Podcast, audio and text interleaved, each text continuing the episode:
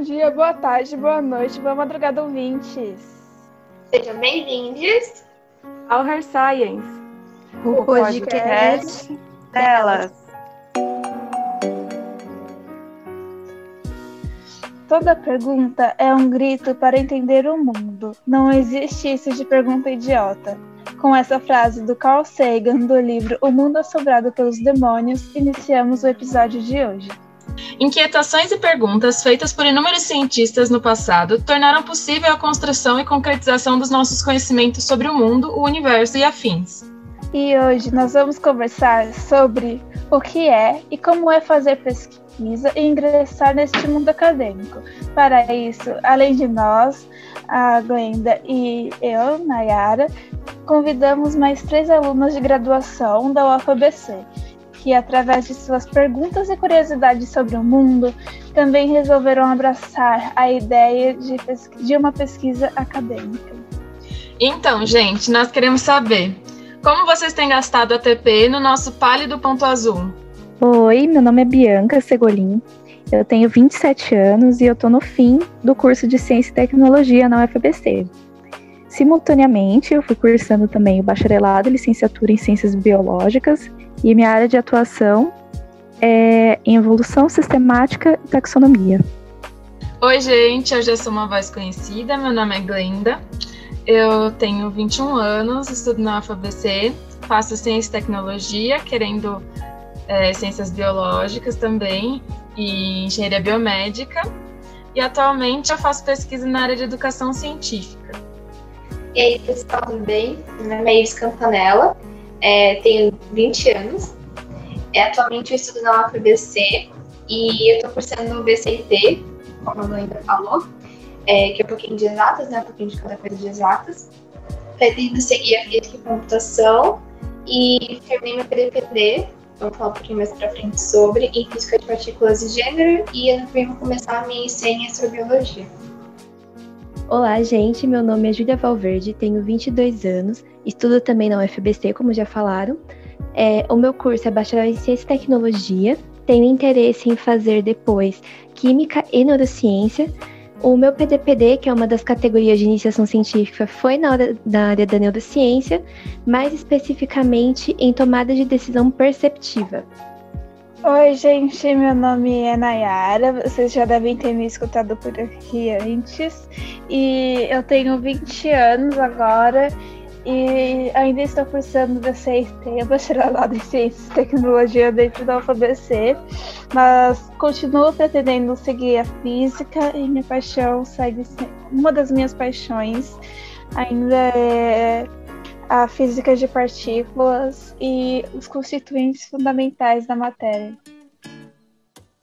E agora abrindo o nosso bloco 1, a gente vai falar um pouco sobre o PDPD, é, o que, que, é o PDPD? A definição que está no site da Propis, Propis, que é a Pró-Reitoria de Pesquisa da UFABC, classifica o PDPD como um programa pesquisando desde o primeiro dia, é, como um programa de iniciação científica destinado aos alunos ingressantes na universidade, possuindo cunho histórico por se tornar o primeiro a ser implementado na UFABC em setembro de 2016.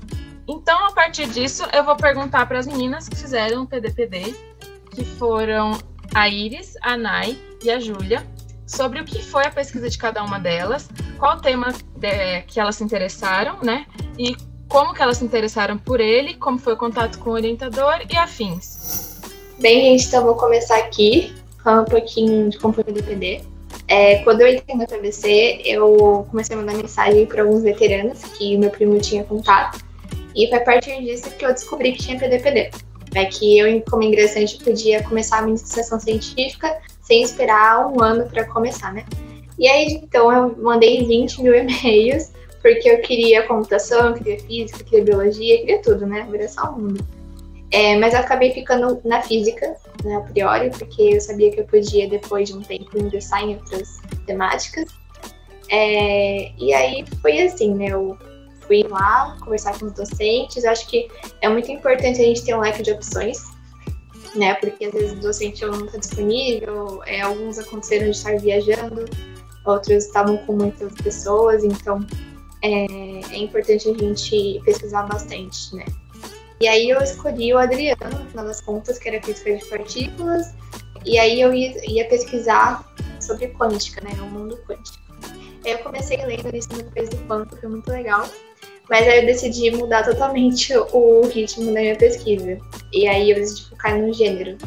Então, era basicamente física de partículas, mais gênero, e o intermediário disso tudo é no aplicativo. Então, no aplicativo eu ia divulgar ciência, divulgar física, e também mulheres da física que estavam mudando é, o mundo, né? Mudar, que mudaram no passado também. E aí, para isso, eu usei um livro muito legal que chama História de Minar para Garotos Rebeldes, que é bem legal.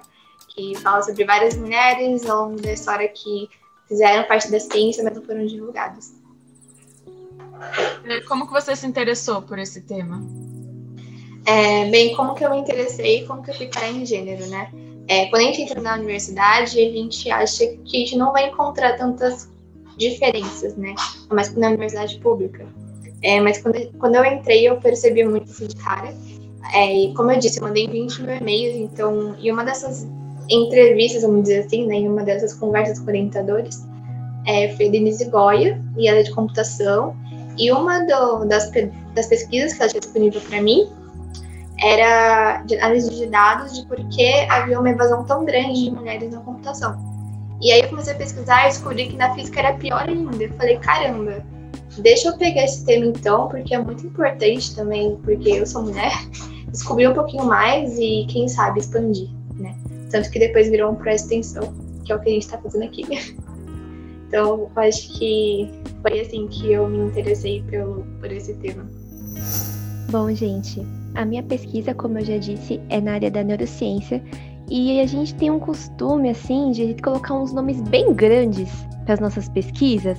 Por exemplo, o nome da minha é Influência da Informação Não Rítmica na Tomada de Decisão Perceptiva. Quem escutar isso vai ficar, gente, o que, que está acontecendo? O que, que é isso? Já parece que é muito difícil. Não, é bem tranquilo.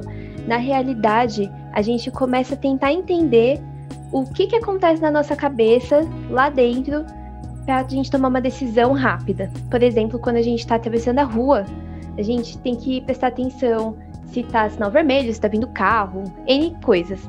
Então, essa é uma tomada de decisão perceptiva. No meu PDPD, que eu ainda não dei muitos detalhes, né? Meu PDPD foi com o professor André Cravo, no grupo de pesquisa Timing, que eles estudam como que o nosso cérebro percebe o tempo. A minha pesquisa não foi muito focada em tempo. Mas, enfim, a minha pesquisa, como ela é PDPD, é inicial, assim, para introduzir a gente no mundo da pesquisa. Então, não, eu não gerei um, não criei um projeto próprio, não foi algo muito complexo. A minha pesquisa foi só um pedacinho de um projeto de doutorado de um moço chamado Pedro, que é um anjo, e a minha parte era só entender se uma informação com ritmo é interpretada pelo nosso cérebro de uma forma diferente, ou se a gente não consegue entender, enfim. E, bom, a gente criou uma, um experimento computacional e precisávamos de voluntários. E esses voluntários realizavam o experimento e no final a gente chegou à conclusão de que não dava para concluir nada. Tem muito disso também nas pesquisas, de às vezes a gente fazer a pesquisa e chegar à conclusão de que aquilo não tem influência, principalmente na neurociência. Por que, que eu me interessei pela neurociência? Porque eu tenho muito fascínio por como funciona o nosso cérebro, como funciona a nossa percepção do mundo, como funciona tudo isso.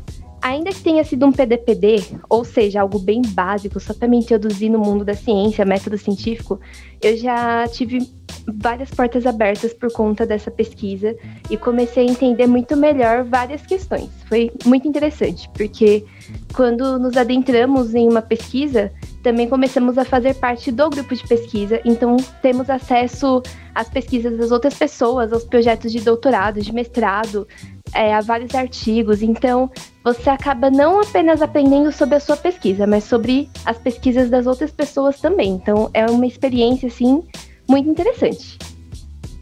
É, alguém quer adicionar alguma coisa, algum comentário?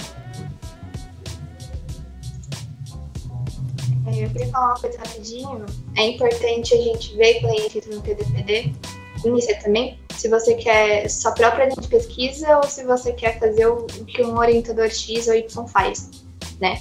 E, assim, os mil e-mails, mil e-mails que eu mandei, É, tinham vários, e um deles era o Alan Maciel, adorei a linha de pesquisa dele. Mas ele me falou desde o início, você vai fazer isso aqui, que é o que eu faço, né? Eu não ia ter essa liberdade. E aí eu não escolhi por conta que eu queria ter uma liberdade, fazer o que eu realmente gostaria, né? Por mais que eu gostasse muito do que ele estava fazendo, que era de buracos brancos, mas eu acho que é importante ressaltar isso. Então, com o Adriano, eu tive essa liberdade de criação. Ah, eu quero fazer sobre gênero. Ele nunca pesquisou sobre gênero, nem é, aplicativo, mas ele me deu essa liberdade. Ah, você quer? Então você vai até o final. Pode ir que eu confio em você.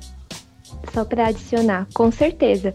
Eu também mandei e-mail para diversos professores de diversas temáticas, porque quando a gente entra na faculdade, temos ideia de fazer de tudo, né? Interesse por tudo. Eu mandei para biologia, para química e para neuro, e no final acabei na neuro.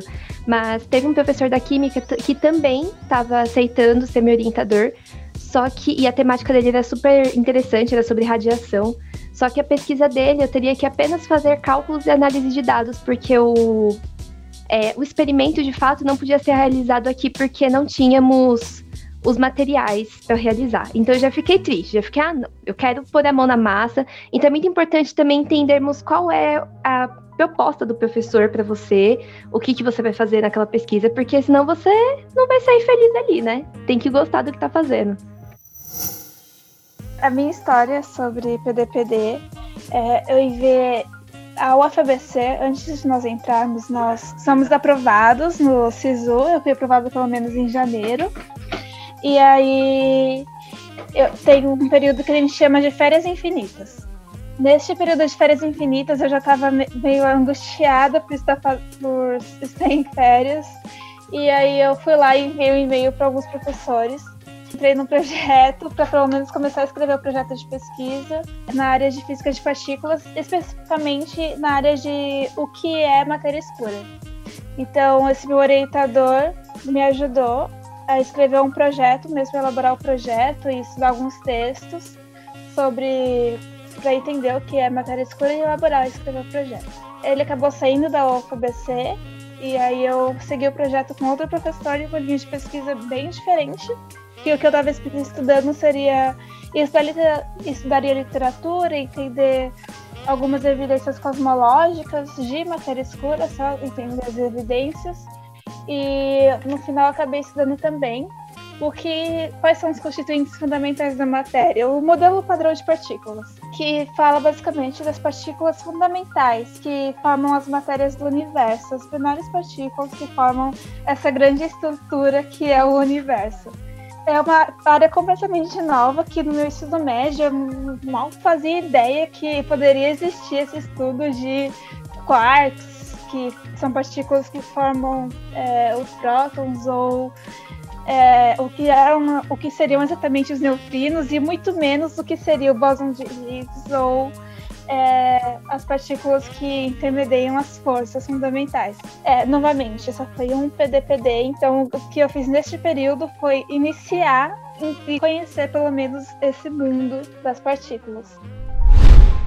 Gente, agora uma pergunta aqui só para dar assunto para fomentar. Vocês sentem que tem uma diferença muito grande entre o que é falado de ciência na escola, né, o que é ensinado como ciência na escola, e o que de fato é o que a pesquisa que a gente faz sobre ciência, porque, por exemplo, é, eu não, não tinha é, nenhuma noção de bóson de Higgs, essas coisas, até que eu tive uma experiência no Masterclass na UFABC com um professor meu, em que eu tive contato com o que era esse tipo de coisa, que era quark. A gente não escuta o que é quark na escola, eu acho isso um absurdo. Então, só um adendo que eu, que eu queria trazer aqui. Vocês sentem essa diferença? Para qualquer uma que quiser responder. Uhum. Na UFABC eu aprendi que eu não sabia de nada. Eu acho que é isso entrei lá, primeiro quadro, e falei, que é isso, gente? Química não, porque eu achava que era química, física? Na alfabeto eu aprendi, inclusive, que eu não sabia estudar no ensino médio. Esse negócio de estudar em cima da hora para as provas na faculdade não funciona. Mas com relação à questão de ciência, com certeza, fazendo a pesquisa, eu aprendi, tentando aprender aos poucos esse processo de pesquisa de ciência ainda, sempre tentando aprender a observar e o novo que temos a, a entender, esse processo infinito. na UFBC eu desconstruí muito a ideia uh, de como era um cientista, né? Eu aprendi muito durante essas iniciações científicas, aprendi sobre o processo científico, que ele não é linear, que a ciência não é uma verdade absoluta e tudo mais. Isso era muito diferente do que eu tinha construído na minha cabeça no ensino médio, né? Então, foi uma experiência muito impactante, assim. Eu gostei bastante do que eu vi, apesar de ser diferente. Sim, ciência na faculdade é totalmente diferente da ciência na escola. A ciência na escola, o máximo de experiência que eu tive foram feiras de ciência, que eu acho que ainda é muito, que eu sei que tem muitas escolas que nem isso tem, mas a gente copiava experimentos do Manual do Mundo nas nossas feiras de ciência, e é algo muito diferente ter que entender um assunto e muitas vezes realizar uma descoberta você mesmo, sozinho ali, ter que entender o que está acontecendo ali, interpretar. E às vezes descobrir que, por exemplo, no meu projeto, que você vai descobrir que aquilo não leva a lugar nenhum e que é uma descoberta relevante, sabe? Nem sempre tem que descobrir alguma coisa que vai mudar o mundo. Às vezes você descobrir que aquilo não dá em nada, abre espaço para outras pessoas descobrirem outras coisas que levam a algum lugar. Então a ciência na faculdade é bem diferente principalmente aprender método científico, que é algo que eu nem sabia que existia. E como as meninas já falaram, descobri que a ciência não é uma verdade absoluta, que ela é enviesada totalmente por quem a produz. Sim, chega a ser um pouco triste, né? Isso daí, porque às vezes o que tá na universidade não chega para todo mundo. E precisa chegar algumas coisas, né? A gente vê agora na pandemia com a vacina, etc. Bem polêmico, mas, é, enfim, se a gente tivesse uma maior divulgação da ciência, né, realmente a ciência verdadeira, eu acho que essas fake news não estariam por aí, o pessoal não ia falar que vacina muda o DNA, por exemplo. Sim, com certeza. Acho que a ciência deveria ser bem mais acessível, principalmente nas escolas, que é um ambiente que tem mais pessoas que têm acesso.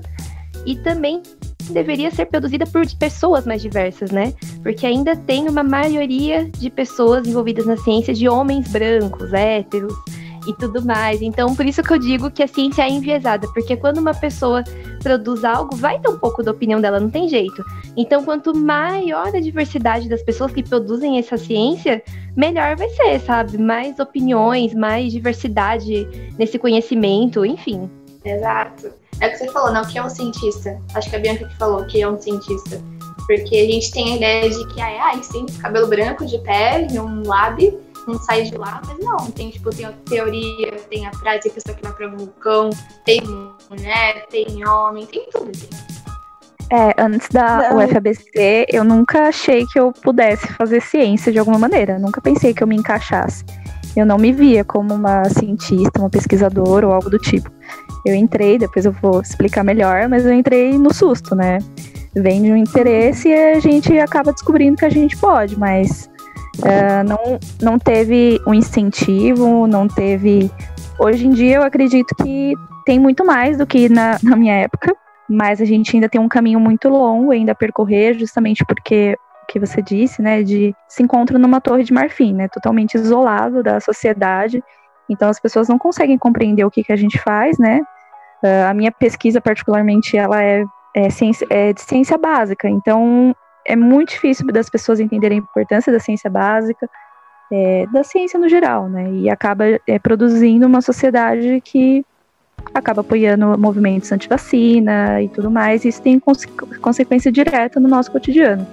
E é bem triste na realidade, e eu venho, né, eu acho que projetos como os de vocês e outros projetos de divulgação científica são importantíssimos para a gente tentar alcançar essa parte da sociedade, explicar o que é ciência, que não é só para homens brancos, héteros e tudo mais, e que, enfim, não é um monstro, a gente não tá querendo matar ninguém e tudo mais.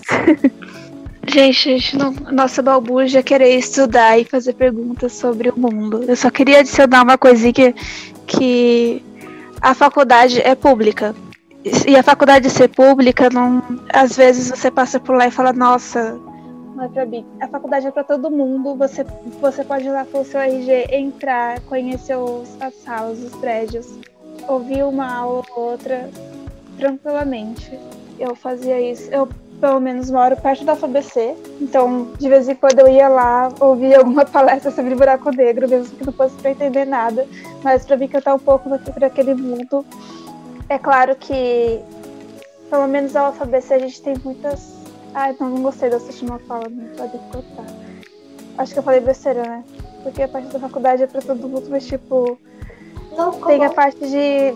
que dificulta, que é a parte de entrar na faculdade, na parte do vestibular. Mesmo que a UFABC tenha muitas cotas, é, ainda é meio complicado, né? Se você não teve uma, um ensino muito forte.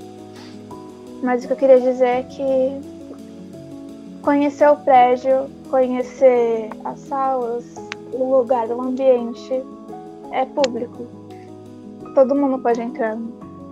Eu não sei se vocês são do ABC e tinham essa visão de ah, que distância, estou passando por aqui, mas eu não conheço esse ambiente, eu não sei se é para mim. Eu estou passando por aqui, eu estou na calçada, eu tô vendo o prédio, mas parece um ambiente distante. Eu não sei se vocês já sentiram isso. Então, eu sou de São Caetano. Eu basicamente fiquei sabendo da existência da UFBC por colegas, que eram. Eu fiz ETEC, né? Então o pessoal falava bastante da UFBC, mas eu nunca tinha visto a UFBC até o dia da minha matrícula. Então, e até o meu ensino fundamental eu não sabia que existia universidade pública. Então, para mim era uma realidade muito distante, né? Então, não cheguei nem a passar na calçada e dizer, nossa, o que, que é isso? eu, eu realmente não sabia. Eu sabia que existia USP e era isso na minha cabeça, né? Gente, eu também não tinha conhecimento. Eu sou de São Mateus, Zona Leste, periferia de São Paulo, e todas as faculdades, tudo é muito distante daqui da minha casa. Então, por exemplo, Sim. a UFBC eu fiquei conhecendo porque o meu namorado passou lá. Eu não sabia da existência da faculdade. E eu fui muito privilegiada porque eu ainda pude fazer cursinho preparatório para vestibular. Então aí também eu consegui conhecer outras faculdades. Porém, quando eu estava no meu ensino médio, eu não tinha conhecimento sobre universidades, muito menos que eu poderia entrar. Então, assim, conhecer alguém que está lá dentro me abriu uma porta, porque eu tive tanto conhecimento da existência da faculdade, quanto também fui assistir aulas antes de entrar, fui conhecer a universidade.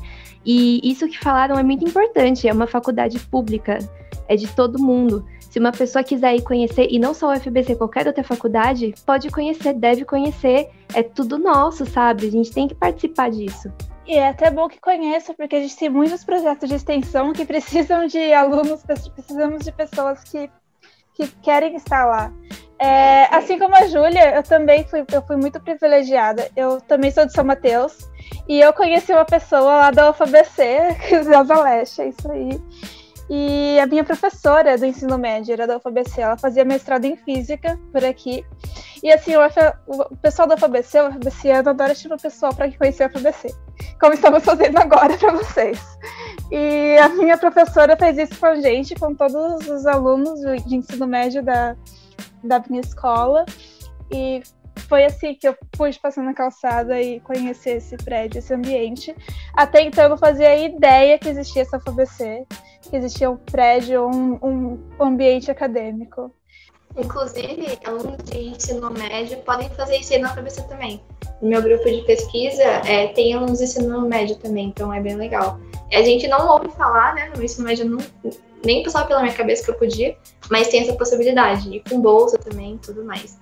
E eu acho que a gente ouve muito falar de USP, né, quando a gente está no ensino médio, eu ouvi assim, ouvi USP. Agora, federais, eu ficava tipo, federal, o que, que é isso? Sério, não passava. Eu fui saber da UFABC em uma entrevista de emprego, que o cara que me entrevistou falou da UFABC. E aí foi aí que eu ouvi falar.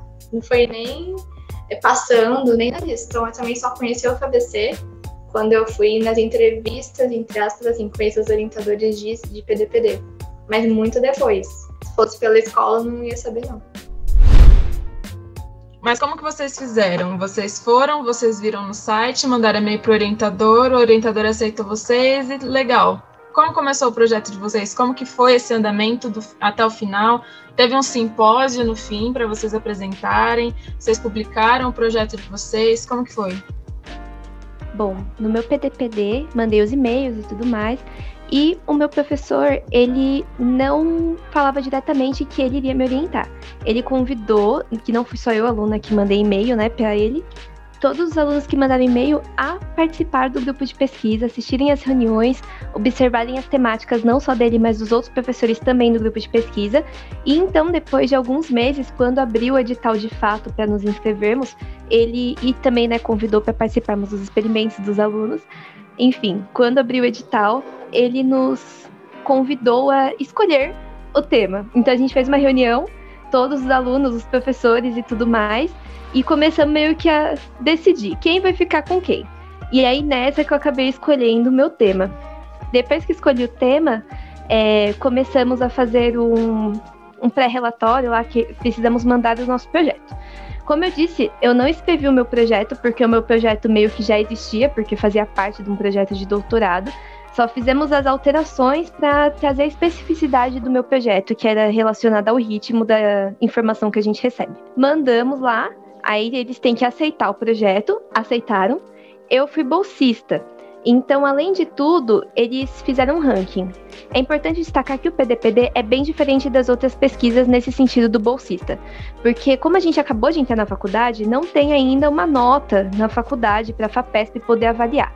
Então, eles avaliaram a minha nota do Enem. Consegui bolsa com a nota do Enem e e quando consegue bolsa, eles fazem o um processo lá pra gente receber a bolsa. E o PDPD duraria 10 meses a partir daí. Eu já estava participando antes das pesquisas ali, do grupo de pesquisa e tal, só que a minha pesquisa mesmo começou ali. A partir daí, comecei a estudar bem mais profundamente aquele tema, tive que ler bastante, tive que estudar bastante, tive que conversar bastante sobre o tema. Depois, ajudei a montar o experimento que o, as pessoas faziam, eram voluntárias. E aí, depois, apliquei o experimento. Então, tinham fases também, de tal a tal mês, fazer tal coisa, de tal a tal mês, fazer tal coisa. E depois que a gente coletou todos os voluntários que queríamos, começou a análise de dados. Então, pegar os dados dessa galera, começar a montar gráficos. É, tivemos que estudar bastante estatística para conseguir entender como analisar esses dados. E depois disso tudo, montar um relatório. Então tem que conectar tudo que a gente estudou no começo da bibliografia, explicar como que foi a nossa coleta de dados com os voluntários. Também temos que respeitar um comitê de ética toda vez que temos voluntários ou até pesquisa com animais, que não foi meu caso, tem que ter se aprovado pelo comitê de ética. Então é um processo assim que vai levando tempo e tem um passo a passo. É tipo uma receitinha mesmo, sabe? Ainda assim, mesmo com a receitinha, às vezes dá uma coisinha ou outra errado, mas tem essa base aí para podermos seguir. E foi assim, eu era para falar só o desenvolvimento, mas acabei falando todo o meu projeto. Mas foi isso. Ah, é, e no final a gente apresentou um simpósio, que a minha IC terminou em 2019. Então, depois disso tudo que mandou o relatório, é, teve uma data que teve o simpósio, tive que montar um pôster e apresentar tanto para professores que iam avaliar se a minha pesquisa tinha sido correta, porque se tinha sido boa, se eu tinha realmente feito uma pesquisa, porque afinal de contas eu era bolsista, né? Então não podia estar desperdiçando dinheiro que estavam me pagando. E também é muito legal porque o simpósio na UFBC fica aberta para o público em geral. Então, por exemplo, poderia minha mãe lá ver, poderia como a gente já falou, né, faculdade pública é aberta, então fica aberto para várias pessoas entrarem no dia do simpósio e andarem pelos posters das pessoas, perguntarem sobre o que é a pesquisa. É muito, muito legal, porque eu não vi só a minha pesquisa no dia do simpósio, vi as pesquisas de várias pessoas, conversei com várias pessoas. Foi bem legal.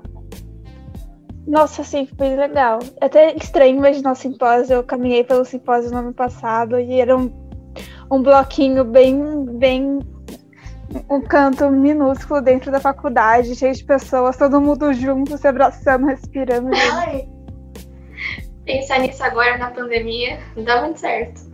Outra realidade, galera. Inimaginável agora, mas foi bem legal. Saudades eu... aglomeração. Saudades. Nossa, eu queria muito apresentar no simpósio, viu? Mas esse ano foi um pouquinho diferente, né? A gente fez tudo online. Então eu vou falar um pouquinho de como foi o processo, rapidinho. Ao contrário da, da Júlia, é, o meu processo foi diferente, porque eu mandei 20, 20 e pouquinhos e-mails, como já falei. Foi 25, sendo mais exata. E todos eu terminava com: aceitaria ser meu orientador? Então a pessoa sempre respondia sim ou não. Então eu recebi muitos. É, a maioria foi sim, vamos conversar, e as outras, ah, eu tô em outro lugar, ah, tô com outro professor. Mas eu recebi cerca de 15 sims, vamos conversar. E eu fiquei, putz, e agora, né? Porque eu teria que conversar com a pessoa, então ficou muito mais para mim escolher. No final eu fiquei entre três professores e aí ficou para mim o que, que eu vou fazer, né? Então eu tive que escolher e eu gostei muito porque eu, eu consegui, né? Escolher o que eu realmente queria e não ser escolhida. É, e aí foi. Escolhi o Adriano Kerquilha, espero ter falado o nome dele corretamente. É, que eu pude escolher a linha de pesquisa, fiz tudo certinho. Minha metodologia foi um pouco diferente. É, foi muito mais eu criar o que eu ia fazer, porque ele nunca tinha trabalhado com gênero. Então eu ia lá no estúdio do UFBC e gravava depoimentos de mulheres. Né? Eu ia lá, gravava, é, às vezes ele acompanhava, às vezes não. É, e aí algumas vezes também ele fazia eu ler algumas coisas de física de partículas, mas assim, como eu tava focada em gênero, era muito mais eu por mim mesma. Então, é o que eu falo, eu fui muito mais autodidata e aprendi muito mais também como que eu posso fazer as coisas melhor, como que eu posso aprender melhor. Então, é, eu acho que foi isso, assim, a parte de metodologia. Aí no final veio a pandemia, né? Era para ter apresentado no simpósio, mas não deu certo. Aglomeração já não é uma boa ideia. Então foi tudo online e a gente está terminando de fazer um artigo agora, porque o aplicativo, ele, como eu falei, no começo era para ser só sobre física de partículas e sobre mulheres, que eu tinha fazido, feito depoimento, mas acabou virando uma mídia social acadêmica feminina. E como é uma coisa que não existe, a gente decidiu fazer um artigo. Um artigo sobre, e eu espero que ano que vem a gente consiga lançar ele. Bom, como eu disse, eu enviei e-mail para esse professor e que, teve, que, já, que se afastou da faculdade e segui o processo com outro grupo, muito, um, com outro grupo de pesquisa, Luiz 3, que é um grupo de pesquisa de São Paulo, que é voltado para física de partículas e eles analisam os dados do CERN, do, do acelerador de hadrons, é, que fica entre a Suíça, França, e é um acelerador que o CERN é o acelerador que descobriu, que detectou, perdão, que de, é o acelerador, detectou o bóson de Higgs em, não é em 2013, 2012, desculpa, péssimas memórias. Então, o que o meu orientador buscou me passar, passar durante esse tempo, esse período de pesquisa, é a forma de análise de dados des, de dados que os, do CERN. Não do CERN exatamente, mas como analisamos dados de colisões de partículas. É claro que eu não cheguei a fazer nada muito elaborado. O que eu passei pelo PDPD foi basicamente começar a entender esses programas de análise de dados, que é o RUT, uma ferramenta de análise de dados, e também outra, outra, outro projetinho que eu fiz dentro desse PDPD foi simular uma colisão de partículas, que é basicamente, quando, sabe quando você quer entender alguma coisa e aí você corta essa coisa? Ou então quando você era criança queria saber como funcionava aquele carrinho de corrida e tacava ele na parede? Então, é basicamente isso que é, é a pesquisa com colisão de partículas. A gente quer entender o que, o que está acontecendo, então a gente colide uma partícula contra outra e ver o que acontece com essa colisão. Então, a metodologia que, que eu aprendi com o PDPD foi pelo menos entender esses softwares de análise de dados, além de entender o que, quais são as partículas que constituem o modelo padrão, que constituem o universo. Eu escrevi o projeto final e, a, e o simpósio durante a pandemia. O simpósio foi em uma reunião do Google Meet no final da, em novembro de 2020, meio de pandemia. Foi, foi uma experiência bacana aprender. Eu ia te perguntar como que você sentiu, tipo, tendo que mudar o jeito que você estava antes, sabe? Porque antes a gente estava lá numa salinha na UFBC, pesquisando, com o monitor do nosso lado. E aí agora, via pandemia, tem tanto disciplinas online que a gente tem que se virar, como também a pesquisa, né? Então, como foi para você? Tipo, como você se sentiu? Ah, sim. Meu grupo de pesquisa fazia reuniões semanais. Tínhamos reuniões semanais no Sprace para discutir tópicos de física de partículas, discutir o que tínhamos estudado na semana. Eu acho que isso é algo comum nas, nas pesquisas, de, nas pesquisas em geral.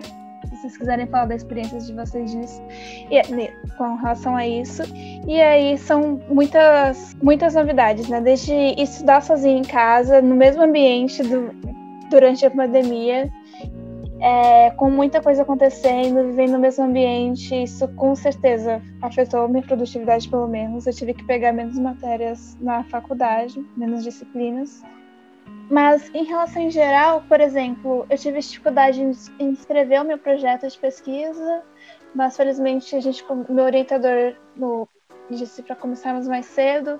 E aí, semanalmente, além dessas reuniões com o grupo, é, tinha, tinha outras reuniões semanais com o meu orientador para ele me ajudar a escrever esse projeto. Por isso que isso contribuiu bastante com a evolução do projeto. Eu acho que é meio isso. Como foi para vocês a pesquisa durante a pandemia? É, eu tô meio que num hiato após a minha última IC, né? Eu finalizei a minha última IC em 2018, na realidade, né? Depois disso eu fiquei preparando artigo, fiz meu TCC e tudo mais. E agora seria um momento de preparação para o mestrado. E eu tenho também outros artigos com minha equipe do laboratório. E minha produtividade caiu radicalmente, assim. É muito difícil estudar em casa. É, acredito que não é todo mundo também que tem um ambiente né, propício em casa para estudar. O laboratório faz falta, porque uma das coisas que também me surpreendeu quando eu não sabia o que era ciência e tudo mais é que o ambiente do laboratório ele faz com que novas ideias possam surgir é, as pessoas podem se ajudar na pesquisa. Então, eu sinto muita falta disso, né? Dessa troca de ideias, de, de uma concentração, de uma estrutura, porque a estrutura ali na, na UFBC é muito boa, assim, o meu laboratório tinha uma bancada grande para todo mundo estudar, tinha computador. E o gostoso de fazer pesquisa também é isso, não só o estudo individual, você e os seus livros, mas também aquelas conversinhas de café, aquelas, aquelas trocas de ideias, aquelas perguntas que fazem você pensar, putz, essa pergunta que eu não tinha pensado nisso antes. Que também faz parte da ciência, a gente ouvir a opinião e os pensamentos dos nossos amigos, do, do pessoal, do pessoal de pesquisa, os colegas é, é, uma coisa que faz falta. Quando as pessoas falam, nossa, mas agora esse novo normal vai ser tudo à distância, eu falo, não, pelo amor de Deus, eu preciso do, do ambiente da, da academia. É incrível, eu, eu pelo menos gastava duas horas de, de transporte diariamente para ir e voltar. Ainda é pouco em relação aos estudantes da FABC, eu acho eu sentia que eu era mais produtiva, mesmo com essas duas, duas horas de transporte a menos no meu dia. A Iris eu... pode falar ainda mais que ela mora quatro horas da faculdade. Caramba, Iris! Osasco! Osasco, gente, conhece? Osasco! Meu Deus, muito rolê! Rolezão, mas era bom. Eu gostava de voltar além do Surrey, quando tinha prova de FEMEC, FETERN, Eletromag. Era bom, gostava. Eu acho que é bem falta, né? Muito, né? Faz muita falta. Porque, tipo, não era só um, uma hora que eu passava, tipo, sei lá, ai, que ódio transporte. Não, eu gostava de olhar, sei lá, pra fora da janela. Parece besta agora, mas era bom, sabe? Pegar um livro, ficar lendo. Eu entendi as coisas também lá. Eu sinto falta agora do ambiente de faculdade. Porque Muita falta, lá. Né? a gente tinha um ambiente muito estruturado para estudar. Bom, o meu caso da pesquisa eu também fiz ano passado e não continuei, mas eu parei por outras razões. Por razões econômicas, porque eu precisava da bolsa e eu sabia que eu não ia continuar recebendo bolsa por conta das minhas notas, porque para receber bolsa você tem que ter notas exemplares e eu precisava de dinheiro, porque Sacomé, né? Precisa de dinheiro para sustentar aqui em casa e tal. Enfim, então eu acabei indo fazer estágio. O problema é que a Neuro fica em São Bernardo. E o meu estágio era em Santo André. E não tinha como ter tempo de fazer tudo isso, de ter aula em Santo André e fazer pesquisa em São Bernardo e voltar para São Mateus. Era inviável. Mas eu gostava muito, muito, muito, muito do ambiente. O meu lab não era um lab como as pessoas devem pensar, com coisas de ciência, de jogar coisinhas e e, sei lá, microscópios, não, porque era da neuro. Então lá tinha computadores, tinha muitos computadores, muito, muitas mesas para as pessoas estudarem, e tinha uma copa maravilhosa, com um sofazinho maravilhoso, que a gente batia uns papos assim, super aleatórios. Isso faz tanta falta, poder ter esse bate-papo, esse contato com as pessoas. E mesmo sem contar com a pesquisa, o que vocês estavam falando sobre isso em casa, eu sinto muita falta da faculdade, porque a biblioteca lá era maravilhosa para estudar. Silenciosa, com ar-condicionado, com acesso a todos os livros que eu precisava. E agora na pandemia, por mais que a biblioteca da UF esteja fazendo um esforço para fornecer livros e etc em PDF, não é a mesma coisa. Eu sou velha, eu gosto de pegar o livro na mão, então tá me fazendo muita falta. Meu rendimento caiu muito, muito, muito. Por hoje encerramos a primeira parte desse bate-papo desbravador. Mas não se preocupa, não precisa chorar, tá tudo bem. Logo mais a gente posta a segunda parte. Continua acompanhando a gente, tá bom? Até uma próxima!